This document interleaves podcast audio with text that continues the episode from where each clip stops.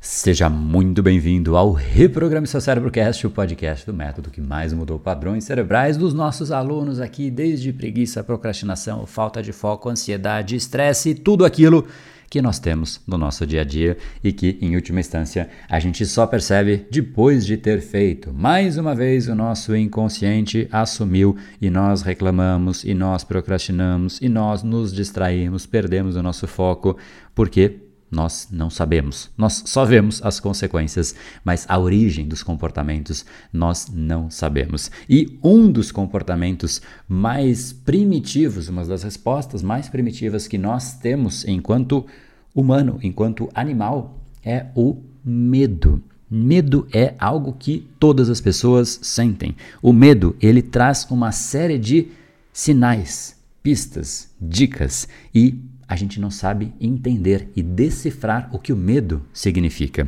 E é exatamente quando o nosso inconsciente tenta falar, trazer alguma mensagem e basicamente a gente ignora essa mensagem. Na verdade, a gente lê de um jeito absolutamente invertido do que deveria ser. Então, no capítulo de hoje, você vai entender exatamente por que, que muitas vezes você tem uma certa apreensão para fazer alguma coisa, para apresentar em público, para falar com uma pessoa, para pedir aumento, para se apresentar, para se posicionar, para vender ou até para tomar decisões, como foi o capítulo, o último capítulo de ontem aqui no podcast a gente sente medo e resistência e apreensão para uma série de coisas, afinal, essa é uma resposta do nosso cérebro. Agora, é uma resposta para qual pergunta?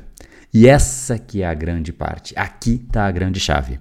O que o medo quer dizer? Será que de fato é algo negativo ou será que é algo positivo? Te garanto que você vai se surpreender conforme você for ouvindo a respeito do tema do nosso bate-papo de hoje. Então, Ouça, se prepare, pega o seu papel e caneta aí, manda para a galera, manda para alguém que você acha que pode se beneficiar, que pode aprender a não eliminar o medo, afinal não há como eliminar o medo, mas sim lidar melhor com algo que faz parte da sua vida e vai fazer parte até o fim da sua vida. Então saber lidar bem com o medo é essencial, é imperativo para uma vida bem vivida. Então se joga no episódio que ele aguenta. No brain, no game.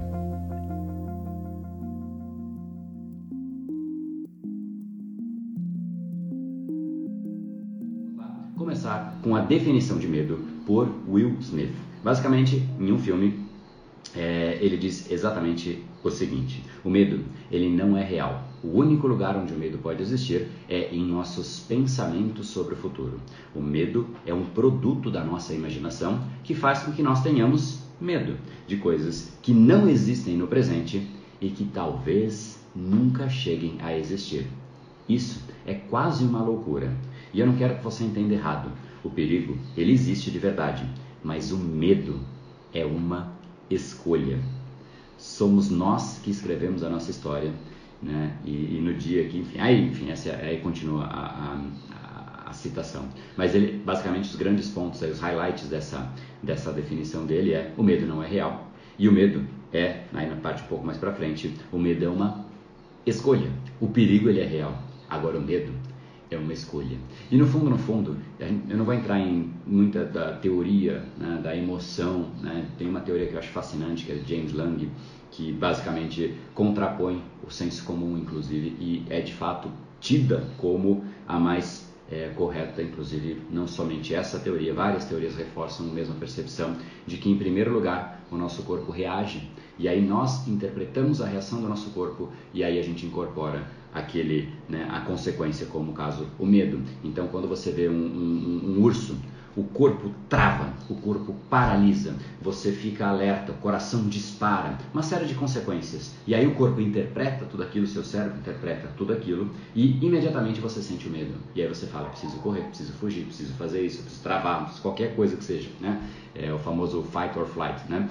Nessa hora o corpo já, já teve a reação. A reação vem em primeiro lugar. E aí a interpretação dessa reação vem na sequência. E esse, obviamente, é um dos exemplos, mas é feito uma série de exemplos. Tem muitos testes clínicos, inclusive, muito relevantes, muito interessantes, que mostram como, de fato, se você ler um objeto, ler, desculpa, um texto é, com um objeto com uma caneta na boca, né, que naturalmente quando você fica com a boca com uma caneta aqui, você, você simula né, uma pseudo risada, né? E você fica assim, né? Ah, você vai lendo e tal, como se estivesse rindo, né? O Coringa aqui. Mas enfim, né? é uma risada, querendo ou não, né? É, é, é a expressão de uma risada. E as pessoas que leem o texto com esta expressão, elas de fato se divertem mais no texto, elas riem mais, né? Do que as outras pessoas, né? Que, que, não, que não fazem com, essa, com esse mesmo artifício. E isso foi feito com, com alguns grupos de controle para poder avaliar exatamente isso, quem não tinha isso e quem tinha, né? Então é muito louco isso, muito louco como de fato né, um, uma mudança corpórea pode gerar uma alteração na percepção do que está acontecendo. E várias e várias, se você quer buscar referência disso, tem as mais diversas. Tem uma palestra TED Talk, uma das mais famosas, da Amy Curry. Muita gente já viu, seguramente você já ouviu falar, né? Que ela fala da posição. Quando você fica numa posição de confiança, de peito aberto, né? Braço expandido, enfim, você cresce frente àquela situação, né? Você aumenta a sua possibilidade de de ter uma boa apresentação, de você passar aquela confiança não só para os outros, mas para você também. Então muda para os dois lados, né? Você se sente mais confiante porque você está visualmente mais confiante e o cérebro interpreta aquilo como um dos estímulos também. Ou seja, né, o nosso, né, a nossa reação frente às emoções, ela de fato é, às vezes não é exatamente como a gente gostaria, porque simplesmente é o cérebro lendo estímulos. E o nosso próprio organismo, nossa própria resposta corpórea é um dos estímulos lidos, lido pelo nosso próprio cérebro. E automaticamente, então, como a gente reage frente ao que acontece ao nosso redor, determina todo o desencadeamento do que a gente vai ter de comportamento. Porque tem gente que reage de um jeito e tem gente que reage de outro jeito para a mesma situação. Por isso que tem gente que quando vai, sei lá, falar público e, e tem uma trava por conta disso, né? o corpo reagiu de uma maneira diferente da outra pessoa que não reagiu, e aí essa reação vai desencadeando uma série de outras coisas. Então, o grande ponto aí que eu quis trazer para a gente abrir a conversa, depois eu retomo um pouco disso tudo que eu falei, mas o grande ponto é que nessa, né, nessa é, explanação de medo aí que Will Smith fez, ele basicamente traz essas duas frases que eu acho que são as mais de destaque. Né? O medo ele não é real, né? E, e, e, o medo é uma escolha, né? Olha que louco isso.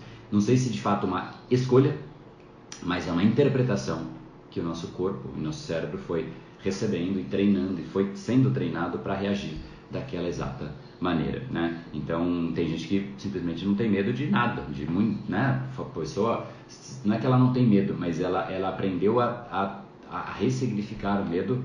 Inclusive tem gente que ressignifica o maior medo que pode existir. Tem gente que fala que é o medo de falar em público. Para mim, o maior medo é de fato da morte. Né? Se você tem um, um, se você está no alto de um negócio e vai se jogar, né? O corpo te trava, de, o cérebro te trava ali. Né? Você vai ter uma série de bloqueios ali é, instantâneo, é um mecanismo de defesa que você tem. O medo é um mecanismo de defesa. Agora, tem gente que este medo um dos mais significativos, se não o mais significativo, tem gente que colocou prazer nisso e sobe num avião lá na casa do chapéu e pula. E vai curtindo, e rindo, e filmando, fazendo selfie e tal. Né? Tem gente que faz isso todos os dias. Quem faz isso todos os dias se acostumou, ressignificou. E o que era medo virou prazer. Então o medo pode ser né, uma escolha. Eu não sei se a palavra escolha eu concordo, mas ele pode ser ressignificado sem sombra de dúvidas. Sem sombra de dúvidas. Inclusive, tem um treinamento dos mais agressivos que eu já vi na minha vida, né? É, que inclusive é um, é, um, é um, grupo conhecido por tal agressividade, né? que são os Navy SEALs, né? É, chama Navy SEAL Special Warfare Command, que fica na Califórnia, tem nos Estados Unidos inteiro, mas tem um documentário que eu vi faz muito tempo isso, né? de um grupo né, desse Navy SEALs, né? que basicamente é a elite né, do, do, do, do, do grupo militar né, dos Estados Unidos, e, e, eles passam por um treinamento digno da elite, né? E o que, que seria esse treinamento? Basicamente, um dos objetivos desse treinamento é eliminar não o medo, mas a resposta animal frente ao medo. Porque o comandante falando, ele estava explicando que as guerras não se perdem por coisas que a gente acha que são os motivos de perda de uma guerra, né? mas sim porque o, o, o, a, o grupo que está lá combatendo tem reações absolutamente inadequadas. E aí se perde, e aí o batalhão inteiro, de repente, é aniquilado por conta de reações. Os caras saem correndo, os caras fazem isso e automaticamente tomam um tiro ali naquele exato momento. Né? Então ele estava explicando isso. E como que eles fazem para tirar essa reação né, é, inadequada, nas palavras dele, né, frente a um frente a um medo extremo. Porque, poxa, você pode tomar um tiro, você começa a pensar em tudo, você pensa em família, você, sei lá no que você pensa, né? Mas não é coisa boa. E aí, automaticamente, você, você pode ter uma reação né, absolutamente inadequada, né, do ponto de vista né, bélico, né, sei lá. É, e aí, o que, que eles fazem? Eles simulam as, as situações de maior medo que o indivíduo pode ter e a pessoa vai sendo treinada para se acostumar com o medo. Né? Olha que louco. E um desses, eu não vou citar todos, que são muitos exemplos de exercícios que eles fazem, mas um deles é pegar o, o, o recruta, coloca, e não são todos que passam. Né? Óbvio que não são todos que passam, mas alguns passam. Né? Enfim, eles levam o recruta para baixo da água. É uma piscina e ele fica lá embaixo da água. E ele não pode subir. Subiu, reprovado. Não tem nada que prende ele é, de subir, exceto na hora, e ele fica com um, um, um cilindro, né? ele tem ali um, um, oxigênio. Então, tá lá com o cilindro e está lá embaixo. Essa parte do começo do exercício é fácil e é tranquila, qualquer um consegue. Só que aí depois chega um outro, né? não sei se um recruta ou um treinador, né? e aí o que, que ele faz? Ele começa a tirar por trás, começa a tirar o cilindro do, do recruta. E o recruta não tem mais oxigênio. Aí, para piorar, ele começa a a deformar, sei lá, a mexer no, no, na estrutura do cilindro e o recruta, ele precisa, para ser aprovado, precisa manter a calma e precisa seguir o protocolo. Cara, você está se afogando. Você vai seguir protocolo, você está maluco? Eu, o cara vai seguindo o protocolo. O protocolo é, eu não sei exatamente o que, é, mas enfim, ele tem que né, afastar o perigo, tira a pessoa, tira a mão, resgata o negócio, coloca na boca, organiza de novo, encaixa aqui, encaixa ali, e aí que ele põe e respira. Né? Cara, você está sem oxigênio. Encaixa aqui, encaixa ali, checa, confere, aí que você respira. Você está louco, né? Bota qualquer coisa sem encaixe nenhum, respira. É o que grande parte né, que é eliminada faz. Enfim, outros sobem, fala, meu, lá em cima tem oxigênio. Mas não é ele que está subindo, é o cérebro entrou no modo de desespero e aí ele vai e reage, né? Só que é um desespero não racional, porque é um medo, né? É, é uma situação não racional, é uma situação de sobrevivência. Só que eles são reprovados. Eles vão passando por treinamentos tais como esse, absolutamente agressivos, né? A ponto de se tornarem pessoas, né? Que simplesmente não ligam mais para o medo, né? E obviamente então não é isso que a gente precisa fazer no nosso dia a dia. Eu só estou trazendo esse exemplo para mostrar como sim a gente pode não só ressignificar, que é muito mais é, saudável, né, diria, mas a gente pode até aprender a conviver bem, como se fosse um amigo o nosso medo. Eu prefiro o campo né, de de, de ressignificar o medo, para mim ele me serve muito bem. Essa estratégia para mim me serve como uma luva e ela é absolutamente benéfica. Ou seja, o grande ponto é, o medo é nada mais do que uma resposta do nosso organismo dizendo para a gente mesmo, cara, fica absolutamente atento. Tem uma situação que você tem risco. Então, riscos elevados aumentam o nosso estado de atenção, de vigília, né? Todos os nossos neurotransmissores estão lá para as alturas para que de fato a gente consiga ficar atento, né? É, enfim, adrenalina, noradrenalina, cortisol sobe, tudo sobe para a gente ficar ali, né? Nosso estado de atenção. Imagina só, ah, não, agora tô com preguiça. Não, você não vai ter preguiça nessa hora. Te garanto que você não vai ter preguiça nessa hora. Nem tem como, né? Por mais que você não tenha dormido, por mais que tudo, você não vai ter preguiça. Então a gente explode o nosso nível de atenção. Esse é o objetivo do medo frente a um risco, frente a um perigo, fazer isso. Agora, o que é um, um, um talvez um mau uso desse tal medo? É quando a gente cria um risco imaginário, que, de novo, nas palavras de Will Smith, nunca existiram e talvez jamais venham a existir. Esses dias eu citei uma frase de Mark Twain, muito similar a essa que eu acabei de dizer. Né? Ele disse que os maiores problemas que ele teve na vida deles, dele jamais existiram. Né? Ou seja, foi tudo mental e a gente cria muito problema. E um bom jeito de ver isso é você lembrar, e esse é um exercício legal, te sugiro que de fato você faça. Tenta lembrar qual era o seu maior medo, o que tirava o seu sono cinco anos atrás.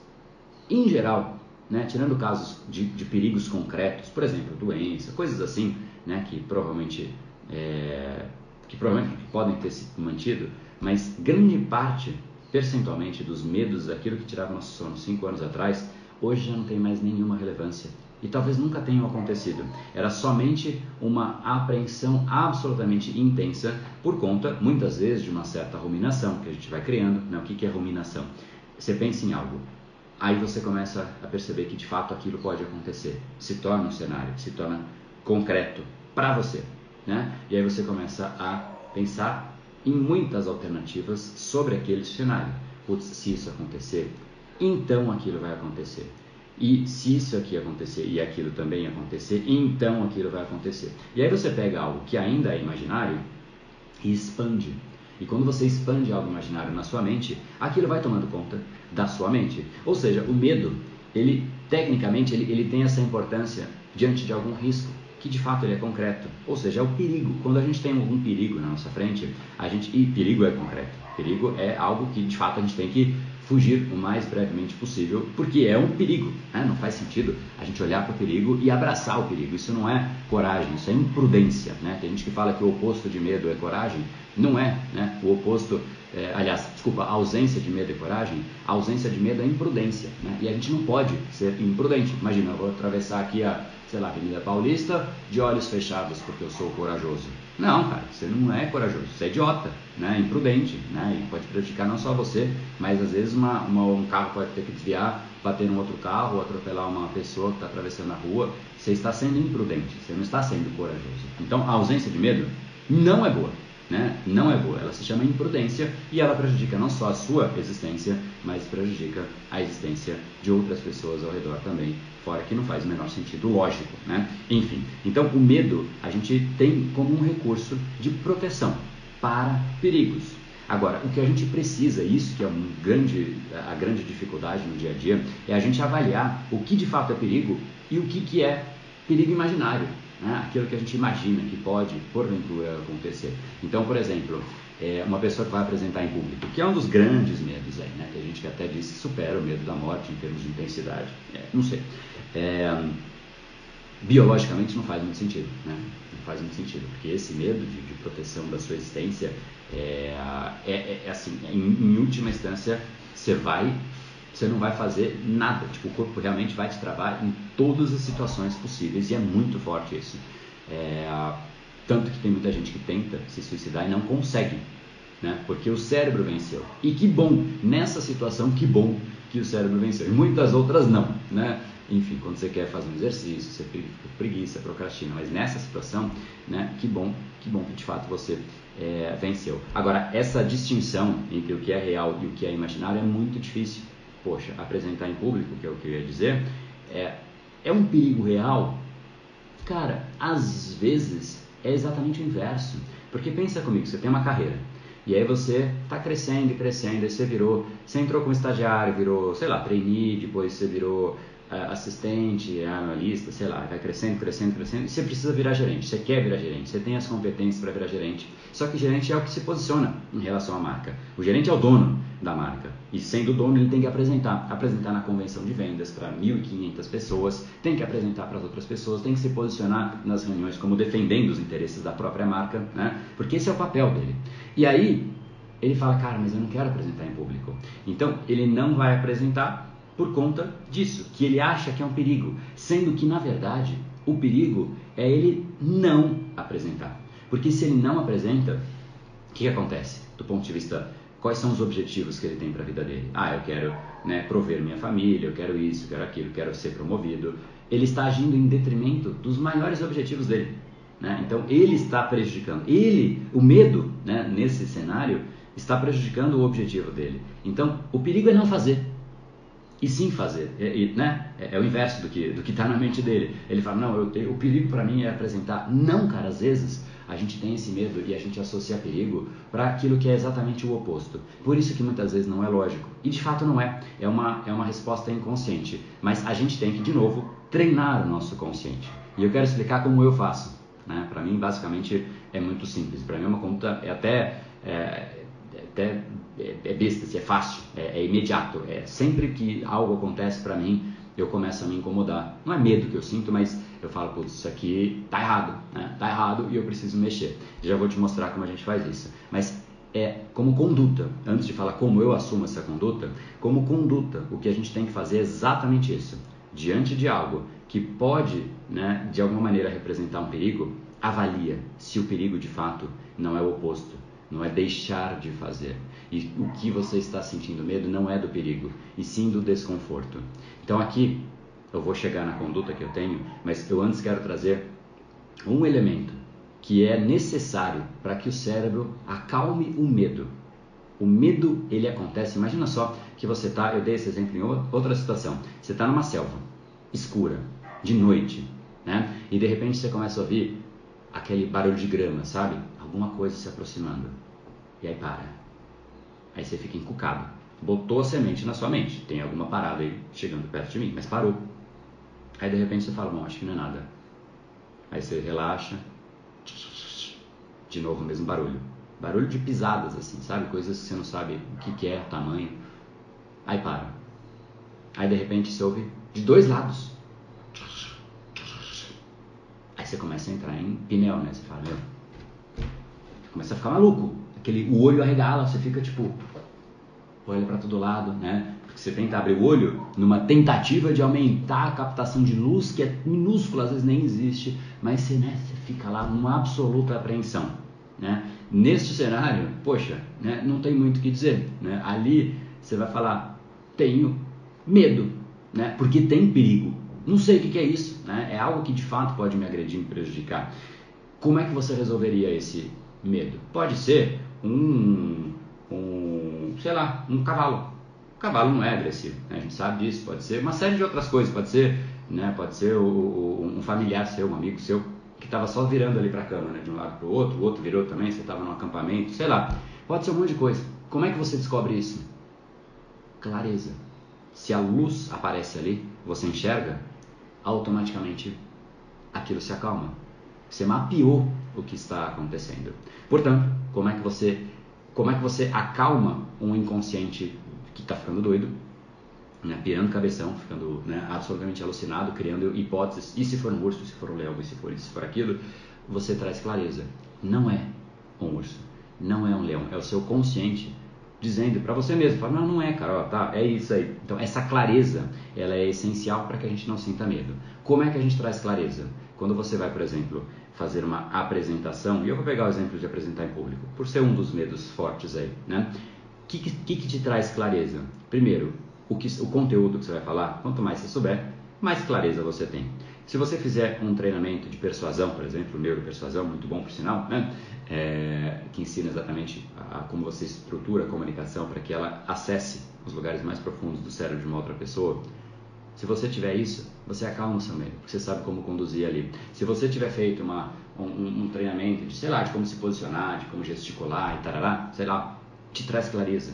Então, quanto mais você treina, quanto mais você aprende, mais clareza de o que você tem que fazer nas mais diversas situações você tem. Por isso, treino ajuda demais. Por isso, a repetição diminui o medo, né? E a gente precisa treinar aquilo que é importante para a nossa vida. Não podemos ficar travados por medo em coisas que são críticas para a nossa vida, para o nosso crescimento. E isso envolve não só apresentar em público, mas se posicionar em reuniões. Isso envolve ter conversas sérias, pesadas, difíceis com outras pessoas. Ter conversas em que você fala, cara, eu discordo do que você fez, não dá para a gente continuar dessa maneira. Esse tipo de conversa, muita gente foge, evita, porque ela tem medo. Medo da resposta da outra pessoa, do que pode acontecer. Mas ela vai levando. E o perigo é continuar levando. Enfim, medo de vender.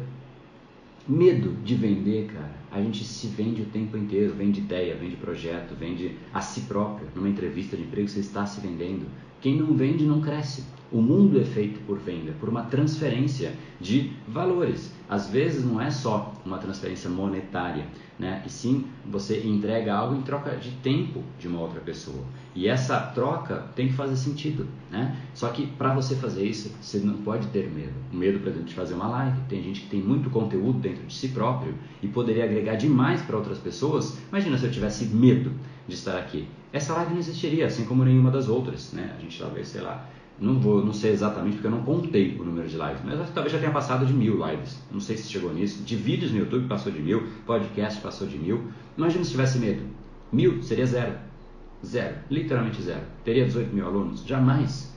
Né? Então elimina uma parte da sua vida que é legal para você, e para outras pessoas. Enfim, a gente tem alguns medos, esses são alguns de vender, de se posicionar, né, de, de, discordar, de falar, de sentar, ter conversas importantes com outras pessoas, que a gente vai assumindo, dentre outros, né, mas esses são quatro clássicos que basicamente faz com que, é, fazem né, com que a pessoa ela vai tendo uma experiência de vida muito inferior, porque ela fica apreensiva, ela fica com medinho de ter essa conversa.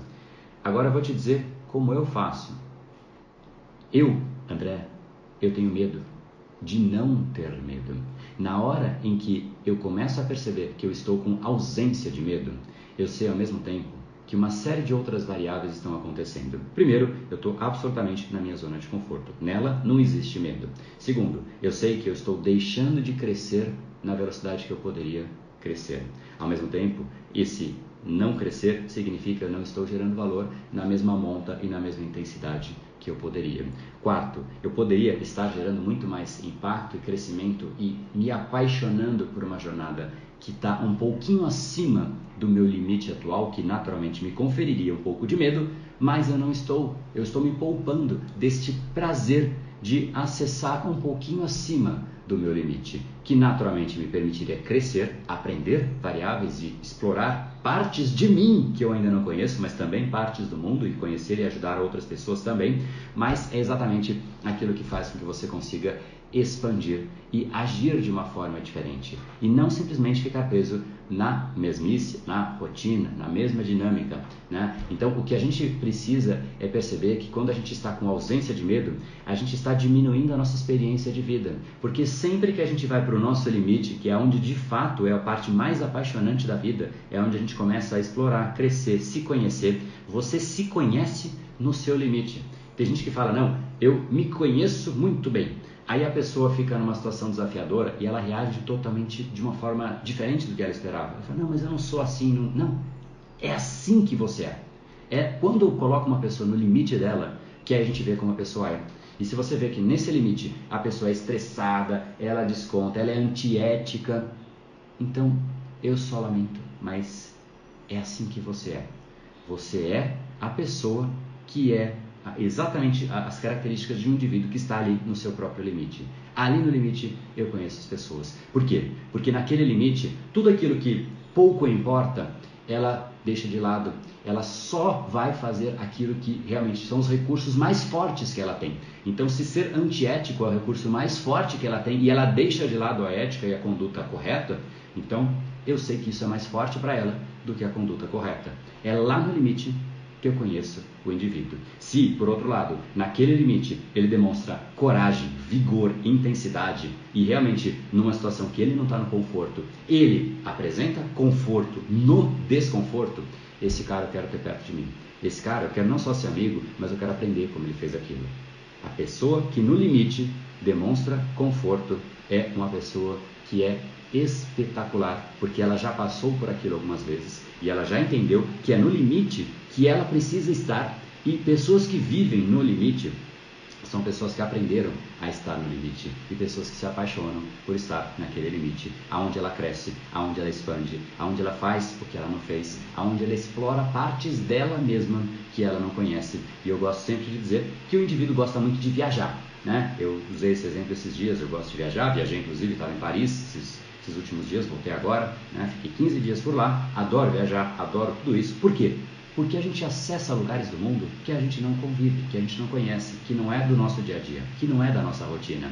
Só que a gente pode fazer, nos nossos limites, uma viagem dentro de nós mesmos, dentro do nosso cérebro, dentro de algo que às vezes a gente não acessou dentro da gente.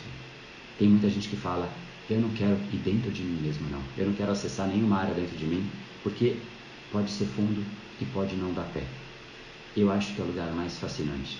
É a hora em que de fato eu me conheço, é a hora em que eu cresço e é a hora em que eu me apaixono pela vida. Porque o outro lado é aquele que você simplesmente vai ali fingindo que você de fato sabe quem você é. E eu te garanto, se você nunca acessou o seu limite, você não sabe quem você é. Você não sabe o limite de um corredor. Você não sabe quão poderoso é um corredor até colocar ele no limite dele. Coloca o Michael Phelps no limite dele. O cara faz coisas espetaculares. Coloca, sei lá, o Zayn Bolt no limite dele. Coisas espetaculares. Coloca o indivíduo no limite dele e você vê quão espetacular ele é. Coloca o indivíduo longe do limite dele, nunca deixa ele chegar perto do limite, ele automaticamente é e sempre será um indivíduo medíocre. Só que chegar perto do limite dá medo. E o que eu faço? Agora sim, a minha conduta. Quando eu começo a sentir que eu não sinto medo das coisas, eu já mapeei o processo, está tudo muito parecido, eu fico com medo. Medo de uma vida que não vale a pena.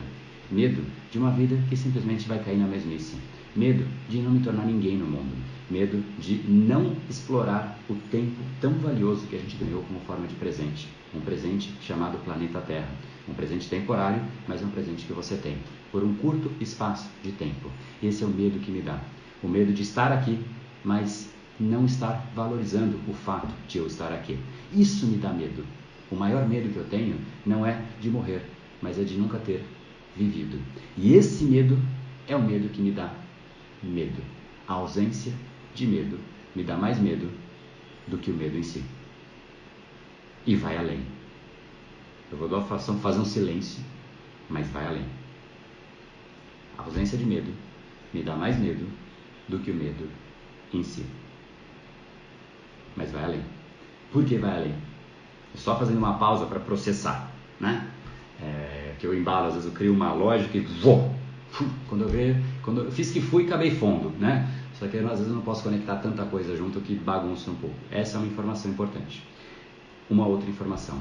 O medo não somente é um potencial indicativo de perigo, mas se você, naquela sua análise lógica e consciente, você tem que treinar o seu consciente, mas se o seu consciente diz, cara, isso não é perigo, não é perigo, tira de lado a discussão de perigo. Este medo aqui, ele é psicológico, ele é um medo interno seu. Neste caso, se realmente eu estou diante de algo que me, que me dispara gatilho de medo, mas não é um perigo, eu sei que no fundo o meu inconsciente está dizendo para mim com toda a gritaria que ele pode fazer, com todo louvor, dizendo: André, é tudo que você mais quer, é isso, mas é novo, mas é inusitado, e eu te dou medo, porque é novo, mas é o que você quer. Sabe por quê? Sabe por que o seu inconsciente te diz que quando você tem medo, é tudo aquilo que você mais quer? Porque se você não quisesse, você jamais sentiria medo. Você sentiria indiferença. E indiferença não dá medo.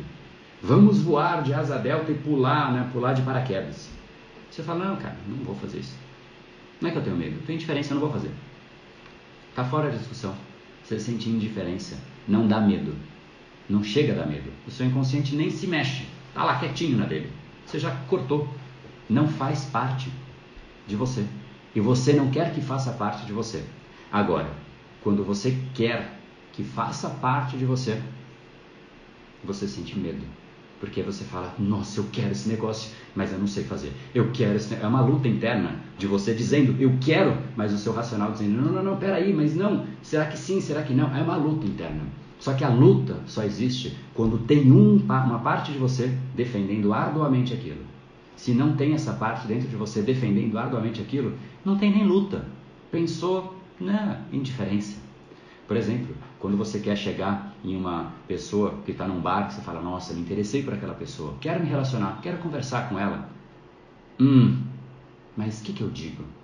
Você começa a ficar apreensivo, você começa a ficar receoso, talvez você tenha até medo de falar com a pessoa, porque né, vai que eu faço alguma coisa errada, vai que isso, vai que aquilo, mas você quer. Vai que é uma pessoa que você admira demais.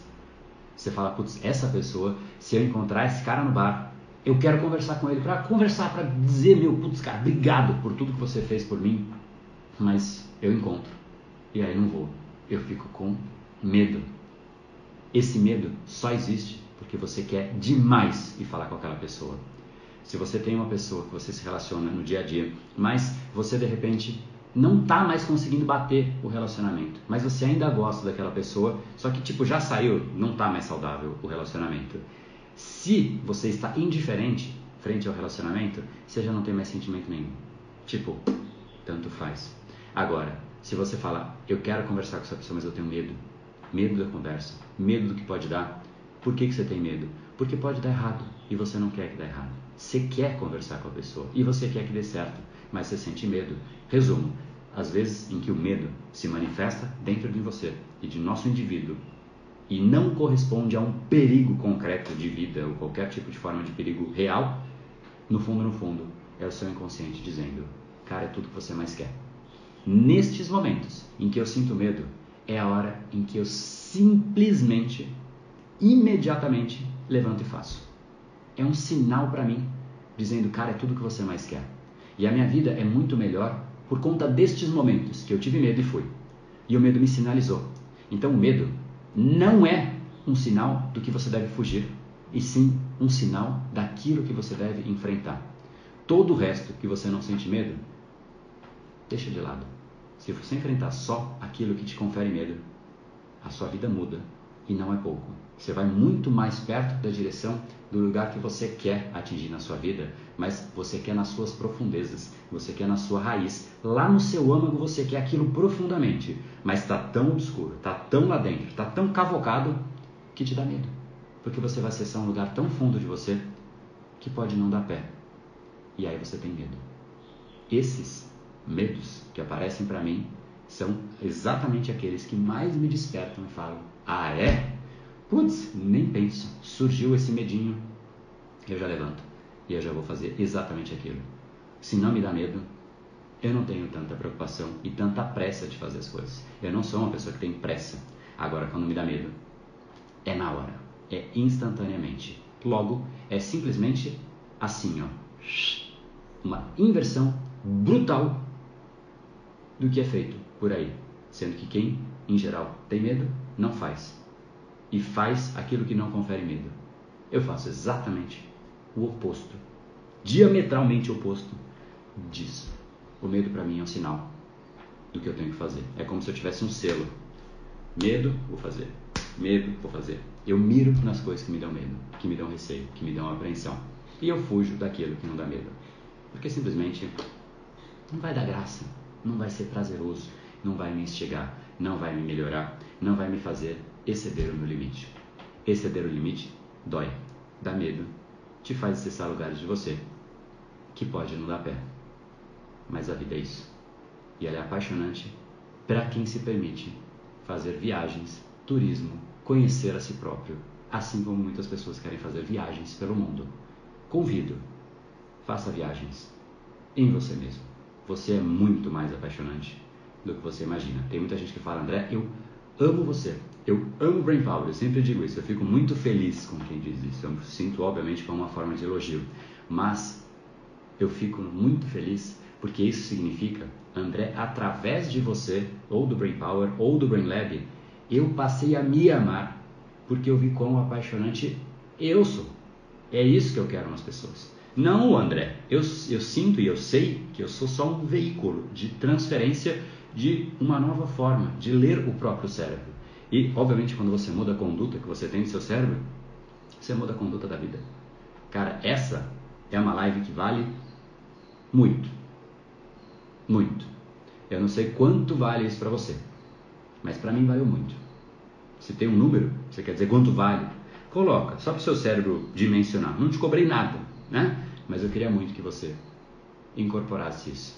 E seja através do Brain Lab, seja através das lives, seja através do que for, do Brain Power, mas que você volte a se apaixonar por você. Medo é um destes caminhos. Medo é o caminho para você se apaixonar por você. Se você quer se apaixonar por você, esse é o caminho. Você fala, eu quero ir para Argentina. Você vai pôr no Waze o quê? Argentina. Se você quer ir para se apaixonar por você, qual o caminho que você vai pôr no Waze? Medo. Bota no Waze. Medo e segue esse caminho.